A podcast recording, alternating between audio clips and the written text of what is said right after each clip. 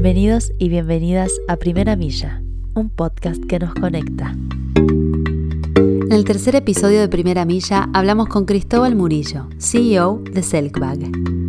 Selkbag es una compañía de origen chileno que desarrolla sacos de dormir con forma humana diseñados para fomentar la aventura al crear libertad de movimiento en total calidez y comodidad, utilizando prácticas comerciales que fomentan tanto el respeto por el aire libre como por nuestro medio ambiente.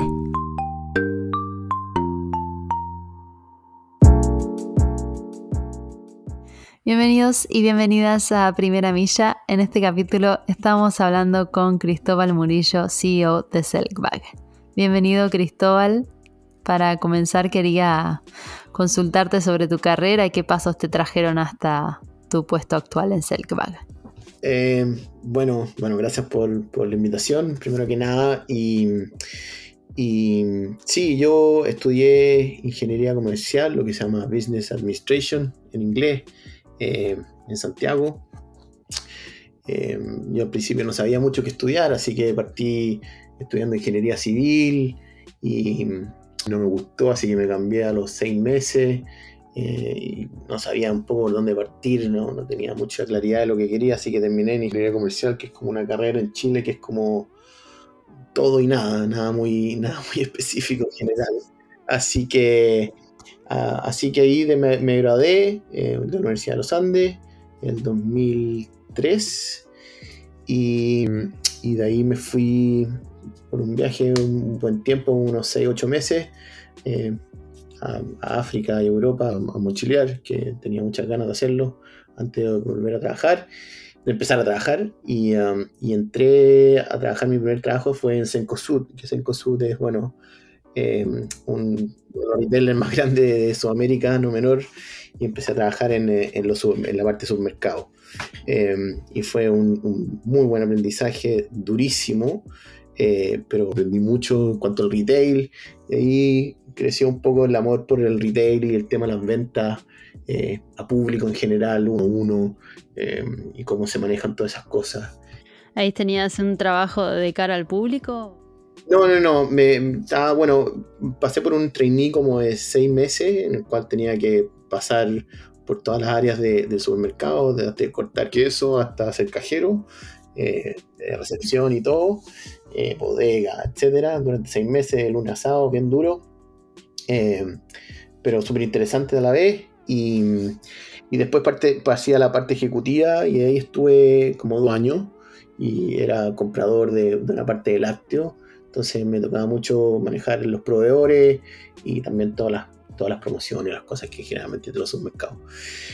Y de ahí siempre, siempre tuve el bichito de, de, emprender o hacer algo, em, pero no, no, no, no, tenía dónde agarrarme, tenía poca experiencia también, ya dos años, dos años y medio trabajando. Y ahí me, me salí de Sencosud y, empecé a hacer una, un emprendimiento con unos amigos que no resultó mucho, que era traer cosas de China, eh, cosas de como de, merchandising, marketing, que funcionó muy poco, pero no, no, fue mucho, y ahí me tuve que emplear, y ahí donde llegué a, a Lipi. Lipi es una empresa chilena de outdoor, eh, que vende artículos de outdoor, y ahí empezó mi enamoramiento por, el tema de, de, los productos de outdoor y, y el deporte y todas esas cosas. A mí siempre me, gustó, me gustó eh, la naturaleza. Cuando, cuando chico, cuando pequeño, mis padres me llevaban mucho al sur de Chile, eh, pasábamos bastante afuera, entonces siempre me, me, gustó eso y teníamos, bueno, tenemos un país maravilloso que es para disfrutarlo, Chile, el sur y todo eso, los volcanes, los ríos, los lagos, así que siempre me gustó y, por, por, por, cosas de la vida llegué a trabajar a esta empresa de outdoor y ahí estuve también unos tres años y ahí conocí a, uno de los, de los creadores del, Selva, que es un diseñador. Em, y ahí, el 2009, nos salimos del IBI para armar Selva como lo conocemos hoy día. Eh, así que ya llevamos 12 años. Desde entonces arrancaron en Chile y ahora están con base en California. ¿Cómo se dio ese cambio? Arrancamos en Chile, sí. Arrancamos en Chile en 2009 y el 2013 me vine a Estados Unidos. levantamos un poco de capital con, familiares y amigos, con, con, los socios que tenían ese entonces, y, nos vinimos aquí el 2013 a, probar eh, el mercado. Ya nosotros ya vendíamos en Estados Unidos, así que hicimos una especie de asociación con, con, nuestro distribuidor en esa época, em, que se llama Phil, también muy buena onda. Y, y así partimos. Eh, y así partimos día a día, luchando todos los días. ¿Fue, fue difícil abrirse ahí camino en, en, un país nuevo? Durísimo, sin conocer las leyes, sin conocer nada, sin conocer a nadie. Eh, partir de cero. Ha sido un camino súper duro, pero, pero súper gratificante porque no, he aprendido a hacer cosas que no sabía, en, especialmente en otro país que no conocía y, y también he cometido muchos errores que al final creo que ha sido lo, eh, las cosas que me ha ayudado a, poder llegar hasta donde estamos. ¿Y cómo definirías Selkbag? ¿Qué es? Eh, ¿Qué hacen? ¿Con qué idea nace? Selkbag es un producto bien único, bien distinto, que es una bolsa de dormir, un saco de dormir de forma humana. Eh, y se pensó siempre con la idea de que, bueno, nos gustaba mucho el camping y todo, y, era, una, era muy. Había que estar muy. Cuando iba uno de camping tenía que estar encerrado en un saco de dormir sin poder moverse, sin hacer nada. Entonces de ahí viene un poco la idea, cómo poder inventar, un, producto en el cual te deje dormir más tranquilo, más libre y hacer cosas afuera de dormir. Entonces poder salirse de la carpa y poder, eh, poder eh, explorar cosas, hacerse un café, hacer que la, la, parrilla o qué sé yo, y al mismo, al mismo tiempo estando calentito. Así que de ahí un poco nació la idea y de ahí, bueno, partimos el 2009 con casi nada de plata, casi nada de dinero y bueno, como todo emprendimiento... Eh, parando la olla, como se dice en Chile, eh, haciéndolas, haciéndolas todas, y ha sido un, bonito un bonito camino, pero a la vez súper duro, pero, pero bonito. Em, ¿Cuáles crees que son los principales desafíos que, se presentan en el mercado en el que se desenvuelve Selectback? La industria, bueno, la industria del outdoor eh, es una industria bien particular en el sentido que es muy grande, una de las, de segunda o tercera industria después de, la industria financiera y médica, así que una industria que, generalmente no está en los radares de nadie, pero es gigante porque incluye todo, desde, desde casa, pesca, eh, outdoor eh, y cualquier actividad que uno hace fuera de la casa y todo lo que, lo que, lo que, lo que rodea eso. Desde los servicios hasta los productos en sí. Em, y una industria bien particular en el sentido que ha venido creciendo a pasos agigantados los últimos años, inclusive es una industria bastante anticíclica, y cuando, cuando cayó la crisis del 2008 aquí fuerte en Estados Unidos, fue una de las pocas industrias que creció a dos dígitos, porque generalmente cuando vienen estas, estos, estos choques económicos fuertes, Em, la gente tiene menos dinero, menos plata y lo que hace entonces, eh, en vez de salir a viajar o, gastar, eh, se va a agarrar el auto y se va de camping. Eh, entonces, es una industria que es bastante fuerte en ese sentido en, cuanto a la, economía y especialmente estos últimos dos años con el tema de, la pandemia explotó impresionantemente. O sea, eh, todos los, todas las marcas están, están con corto de stock, bueno, más todo el tema del problema supply chain. Eh, pero, pero especialmente estos últimos dos años la industria ha explotado eh, por eso mismo, porque la gente como no puede viajar, eh, estuvo parado el mundo durante año, año y medio, lo único que se puede hacer es viajar eh, dentro de dentro de Entonces, la industria del outdoor está creciendo a paso agigantado y, y bueno, aparte también una industria muy, muy entretenida, muy dinámica, que está cambiando día a día y, y actores grandes y también actores chicos como nosotros que estamos empezando a hacerse notar.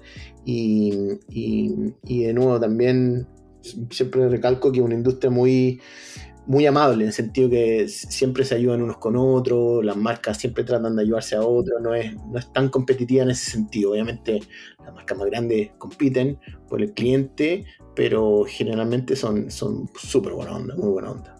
Ustedes tienen su, base en California, pero distribuyen a todo el mundo, ¿no? Sí, nosotros tenemos nuestra bodega aquí en, California, vendemos a través de todo Estados Unidos, también tenemos una bodega en, Canadá, que vendemos directamente a Canadá, y también, claro, enviamos desde Estados Unidos eh, a todo el resto del mundo, pero también trabajamos con distribuidores en, distintos lados del mundo. Tenemos distribuidores en Australia, Nueva Zelanda, eh, Inglaterra, eh, Holanda, Luxemburgo, Bélgica, un poquito en Japón. Y y eso. ¿Y tendrán algún plan a, mediano plazo que, puedas comentar? Em, hay un par de proyectos ahí en carpeta que no puedo comentar mucho, pero son bien interesantes, que nos hace salir un poco del core business que tenemos hoy día, que es eh, armar los sacos de dormir. Así que, em, pero por el, por el minuto lo que estamos haciendo es hacer estos byproducts, un poco para que son los no sacos de dormir un poco para poder complementarlo y empezar a, expandir un poquito más la, marca. Lo que sí están realizando el cambio en su producción para que, sus productos sean 100% hechos a base de materiales reciclables, ¿no es cierto? Sí, este año, 1 de octubre, más de seis días, eh, eh, hicimos el switch a, que todos nuestros productos están hechos de material reciclado. Eh, eso fue un gran paso que logramos, partimos un test un poco el año pasado, a finales del año pasado, y, tuve muy buen recibimiento de la gente. Y ahí decidimos un poco hacer el switch completo. Tenía, yo por lo menos tenía, tengo el, tema de la, de la conciencia en cuanto a la producción y, la sustentabilidad bien metido hace mucho tiempo, pero por temas de, de, manufactura y proceso y costo, eh, había sido difícil poder hacerlo. Así que por suerte pudimos lograr hacerlo este año y a partir de hoy día hacia el futuro no vamos todos nuestros productos van a ser 100% material reciclado. Fue un trabajo bastante arduo, ¿no? Uf, durísimo y especialmente en pandemia en donde no podíamos ir a ver a nuestro a, las fábricas que se encuentran en Asia, así que fue todo a través de Zoom y WeChat y WhatsApp y todo, así que se hizo más cuesta arriba, pero lo logramos, eh, ahí es clave tener un eh, buenos partners eh, de, fábrica y eso para poder lograrlo, si no hubiera sido posible. ¿Tienes algún CEO o algún emprendedor que sigas eh, su carrera o que te guste y, por qué? Sí, a mí hay un par de marcas que me gustan mucho. Bueno, claramente, obvio, probablemente todos están diciendo lo mismo, que es Patagonia. El, hecho de, cómo nació la marca Ipsinar y su idea de, que es casi es como una antimarca, en el sentido que nunca quiso que fuese tan grande y tampoco quiere que sea tan grande. Eh, y, dado que ya es grande, lo ocupa, lo ocupa para otros medios al final. O sea, cambió, cambió no sé si sabía, pero cambió el, el, el propósito de la marca ahora es salvar el mundo. Eso es. Nada más por el tema de la sustentabilidad y, del cambio climático, eso, y es súper fuerte, o sea, que una marca diga eso y que casi que no, le importe los márgenes, ni, los revenues, ni el dinero, y que solo se dedique a salvar el mundo, no es menor. Bueno, recomiendo un, libro, Let My People Go Surfing, de, de Yves Chinard. Yves Chinard es el, creador de la marca, de tener unos ya 50 años, 40 años la marca, más de 40 años. Eh, eh, y era un escalador que le encantaba viajar y que le gustaba hacer su ropa. Y amigos le empezaron a pedir cosas y así empezó a crecer. Era, un realmente nómade que viajaba, le gustaba escalar, iba mucho a, Sudamérica, Chile, Argentina y siempre le gustó la Patagonia. Y bueno, de ahí nació un poco la, la idea. Y ahora es una mega, mega empresa que todo el mundo conoce. Y, otra marca también que me gusta mucho las cosas que hacen y, el propósito que tiene, eh, una marca que se llama Cotopaxi, em, que también eh, es, de, Utah, de Salt Lake City, em, y también tiene un propósito bien fuerte en cuanto a, la conciencia de, cómo hacer las cosas, que, se puede ayudar y, a la vez traer retorno a la empresa y, tiene un tema de, conciencia sustentable, de cómo, desde cómo manufacturar hasta cómo poder ayudar. Eh, bien increíble. Y, una marca que ya casi se está partió incluso después que nosotros, en 2014, y ya casi que se está acercando al billón dólar de venta. Así que increíble. Aparte de los colores y ya un tema además de gráfico a mí me gusta mucho. Y bueno, hay un millón de otras marcas también que salen fuera de, un poco el outdoor, pero ya podría estar siete horas hablando de eso. ¿Y, en el área eh, literaria, digamos, tenés eh, algún libro así que, que, te llame la atención o que te, te guste, te guste recomendar? Sí, a mí un libro que me mató y lo he leído como dos veces o tres veces, Shoot Dog de Phil Knight, que es el creador de Nike. Eh, si no lo han leído, léanlo. Es un, tremendo libro y narra la historia de cómo nació Nike, básicamente. Cómo, una persona con sus sueños logró llegar a armar una, mega empresa, una mega marca como Nike hoy día. Y, al leerlo también me, me, toca mucho porque son casi con las mismas cosas que me, ha tocado vivir a mí un poco. En el sentido de que, no sé, pues, Phil Knight iba iba a las fábricas en China y, casi que se acostaba en el suelo, en el, metro para poder dormir porque no tenía plata. También casi que me tocaba lo mismo un poco cuando venía aquí a Estados Unidos a ver a mi instructor. bueno, estas son historias de lo mismo, pero me tocaba dormir en el suelo varias veces, eh, en la pieza 2x2 con, con, con, mi instructor y bueno, y tengo un millón de historias así, pero, pero como que me toca la fibra ese, ese libro y también es impresionante eh, el empuje que tiene, que tiene la historia de, Nike. Y ya para ir finalizando, estamos hablando con Cristóbal Murillo, CEO de Selkbag. Te quería preguntar, ¿qué te hubiese gustado saber a tus 20 años de lo que sabes ahora? Uf, buena pregunta, pero eh, la paciencia, la paciencia y, que no todo se puede construir de un día para otro. Uno a los 20 se quiere comer el mundo y te quiere patear puertas y, uno cree que el próximo Facebook y que vaya a ganar 200 mil millones de dólares el otro día o que vaya a conquistar el mundo con tu producto y, no es así, las cosas se construyen con tiempo, con esfuerzo, eh, un camino duro, muy reconfortante al final del día, pero y uno que tiene y uno tiene que trabajar en las cosas que le gusta. Eh, y, a pesar de que algunos días son más malos que otros, la mayoría cuando uno emprende son más malos que los que buenos días. Y si hay un buen día, uno no tiene ni, tiempo para para, ¿cómo se llama? para celebrar porque está apareciendo un incendio por otro lado rápido. Eh, entonces eso es como, es como tener la paciencia y, la sabiduría de que, que, es un camino largo y que, y que nada, y que, y que te vaya a cometer errores y que y hay que tener paciencia. Eso. Bueno, muchas gracias Cristóbal por, por haber compartido este momento con nosotros. No, gracias a usted, Me encanta poder, ojalá, compartir algo y que le, pueda servir a, alguien. Em, y eso, así que feliz, gracias por tenerme. Esto fue Primera Milla. Hablamos con Cristóbal Murillo, CEO de Selkbag. Espero que lo hayan disfrutado y nos encontramos la próxima. Este podcast fue producido por Cargo Produce.